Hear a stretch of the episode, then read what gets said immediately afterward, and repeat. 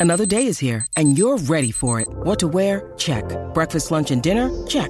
Planning for what's next and how to save for it? That's where Bank of America can help. For your financial to dos, Bank of America has experts ready to help get you closer to your goals. Get started at one of our local financial centers or 24-7 in our mobile banking app. Find a location near you at bankofamerica.com slash talk to us. What would you like the power to do?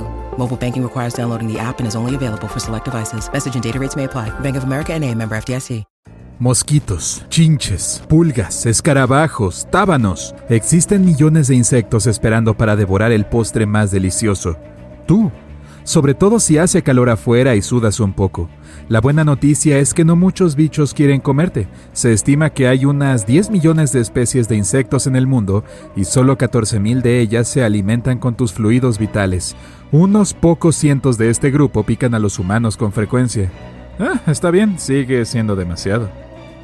Pero no siempre fue así. En el pasado lejano los insectos no se atrevían a atacar a los animales más grandes para obtener comida. Desarrollaron la habilidad de alimentarse con sangre de 200 a 65 millones de años atrás. Y hay muchas teorías que explican esto. Imagina a los pequeños insectos y escarabajos viviendo en el nido de algún dinosaurio volador o de una enorme ave antigua. Se alimentaban a partir de secreciones del animal, plantas podridas, mmm, hojas u hongos. De pronto un poco de piel o una pluma del animal cae sobre su mesa. Los insectos la prueban y les gusta. Más tarde un dinosaurio se acerca y los escarabajos sienten un olor familiar. Se suben a su piel y la muerden o cae por accidente en la herida abierta de un ave y lo saborean. Para un insecto, esto debe haber sido la cosa más deliciosa que jamás hayan probado.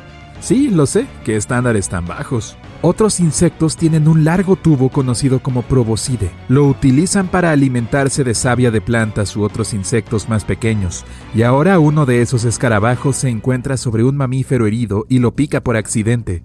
El cuerpo del escarabajo ya cuenta con la enzima capaz de digerir sangre, Así que desde ese momento el escarabajo no quiere probar otra cosa que no sea el néctar rojo.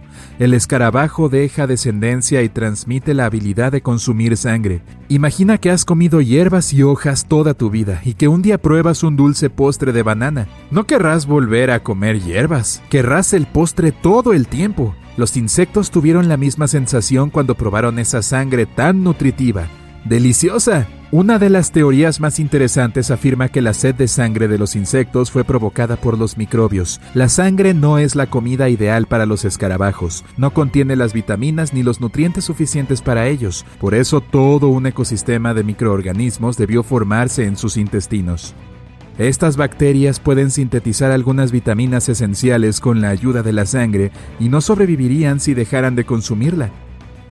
When you need mealtime inspiration, it's worth shopping Kroger, where you'll find over 30,000 mouthwatering choices that excite your inner foodie. And no matter what tasty choice you make, you'll enjoy our everyday low prices, plus extra ways to save, like digital coupons worth over $600 each week. You can also save up to $1 off per gallon at the pump with fuel points. More savings and more inspiring flavors make shopping Kroger worth it every time. Kroger, fresh for everyone. Fuel restrictions apply. Si desaparecieran, los insectos tendrían problemas de desarrollo y reproducción. Es imposible explicar la razón exacta ya que la transición de comer plantas a consumir sangre animal ocurrió hace mucho. Desde entonces la evolución ha creado toda una variedad de maneras de extraer sangre. La especie dependiente de sangre más famosa es, por supuesto, los mosquitos. Solo las hembras de mosquito necesitan sangre para producir huevos. Cuando vuelan, perciben el calor, el dióxido de carbono y el ácido láctico en el aire. Estos olores las atraen, así que vuelan hacia su origen, un animal o un humano. Después aterrizan en su presa e insertan su probóscide en la piel. Al mismo tiempo secretan una saliva que evita que se atasquen. La sensación desagradable que sientes después de una picadura es la reacción alérgica de tu cuerpo a la saliva del mosquito. Después, la hembra produce huevos y deja las larvas en aguas estancadas. Podría ser un estanque, un drenaje o una piscina al aire libre. Los mosquitos pequeños se alimentan con las sustancias orgánicas del agua hasta que crecen y salen a cazar por primera vez. Las moscas negras también se alimentan a base de sangre, pero no con tanto cuidado como los mosquitos. La mosca negra hembra aterriza en la presa, usa su mandíbula afilada para cortar la piel y devora su almuerzo. Por suerte no molestan mucho a las personas. Sus presas principales son el ganado y los animales salvajes. Los tábanos y las moscas de venado son nuestros verdaderos enemigos. Sus picaduras son bastante dolorosas. Las moscas ordinarias que viven en la calle y en las casas de los humanos son súper molestas y pueden pueden darse un festín con tu piel sin siquiera picarte. Todo lo que necesitan de ti se encuentra en la superficie. Secreta sudor, proteínas, carbohidratos, sales, azúcares y otras sustancias que la mosca reúne con su probóscide. Y por supuesto, no es que entienda que eres un ser vivo y que no quieres compartir tu comida con ella, así que no te tiene miedo. Tal vez hayas notado que algunas personas reciben más picaduras de insectos que otras. Puede que salgas a pasear al parque y que se lancen sobre ti, pero tu amigo camina a tu lado y no siente nada. Eso quiere decir que eres una dulzura. Los científicos solían creer que algunas personas no sentían nada cuando las picaban, ya que sus cuerpos no presentaban una reacción muy fuerte a la saliva del mosquito. Pero unos estudios recientes han demostrado que la cantidad de picaduras depende de la genética y de muchos otros factores. Entre el 10 y el 20% de las personas son más atractivas para los insectos depredadores. ¿Qué tan afortunadas o desafortunadas son. Los mosquitos usan varios sentidos para elegir a la presa perfecta. Tienen sensores de dióxido de carbono y humedad. Además, distinguen los olores de cientos de químicos diferentes que los humanos emitimos. Cada olor tiene un significado diferente para los distintos tipos de mosquitos. Existen miles de matices y variantes de olores que pueden atraer a ciertos mosquitos y repeler a otros. A los más agresivos les gustan ciertas cosas que los mosquitos normales no pueden oler. Algunos apuntan a tus piernas, otros prefieren tu cuello. Las comidas y bebidas que consumes también cumplen un papel importante ya que pueden cambiar el olor de tu piel, el grosor de la piel y la cantidad de calor liberada, el color de la piel y el grupo sanguíneo. Todo eso es importante para los insectos, pero hay algo que atrae a casi todos. Se trata del olor de tu sudor. Mientras más sucio estés, más atractivo serás para ellos. El olor desagradable del sudor es producido por millones de bacterias que se acumulan en tu piel. Esto atrae a los mosquitos. Algunas especies prefieren el sudor fresco, otras el sudor viejo con un olor desagradable. Pero si estás limpio te volverás invisible para la mayoría de estos monstruos voladores. El olor también depende de tus características genéticas. La estructura de tu ADN afecta a los olores que emites. Por eso podemos decir que algunas personas son más dulces cuando de gustos de mosquitos hablamos. Pero las picaduras de mosquito no son nada comparadas con las de una hormiga de fuego.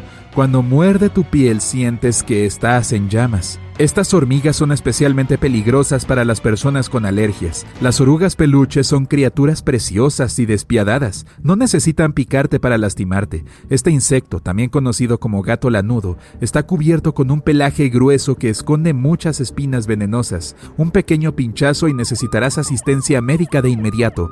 El avispón asiático gigante tiene una de las picaduras más peligrosas y dolorosas de todas. Un avispón puede alcanzar el tamaño de un pulgar humano y su aguijón se parece a una aguja de verdad. Es casi tres veces más grande que una abeja. Estas criaturas agresivas son capaces de atravesar la ropa y hasta los trajes de los apicultores, atacan en enjambres grandes y pueden representar un serio problema para cualquier animal. Para combatirlos, las personas usan trajes protectores gruesos, similares a los de un astronauta, pero el peligro principal es que los avispones atacan las colmenas y reducen drásticamente las poblaciones de abejas. Esto podría provocar una catástrofe de escala global. Nuestro planeta y la humanidad necesitan a las abejas, y no solo porque conducen miel. Las abejas polinizan las flores y las plantas. Cerca de un tercio de la producción mundial de comida sería imposible sin las abejas. Las vacas comen plantas que las abejas polinizan. Si desaparecieran, no solo afectarían enormemente la salud de las vacas, sino también de los otros tipos de ganado. Muchas frutas y bayas perderían su delicioso sabor si las abejas dejaran de ocuparse de ellas. Obtenemos la mayor parte del algodón del planeta gracias a la polinización de las abejas. Si desaparecieran habría una escasez de jeans y otras prendas, el sabor de muchos productos se deterioraría y la comida perdería sus propiedades útiles. Un sinnúmero de especies de flores desaparecería de la faz de la Tierra. La humanidad tendría muchos problemas sin las abejas. Sería un desastre. Otra razón por la que los avispones gigantes son tan peligrosos y, si me preguntas a mí, deberían desaparecer.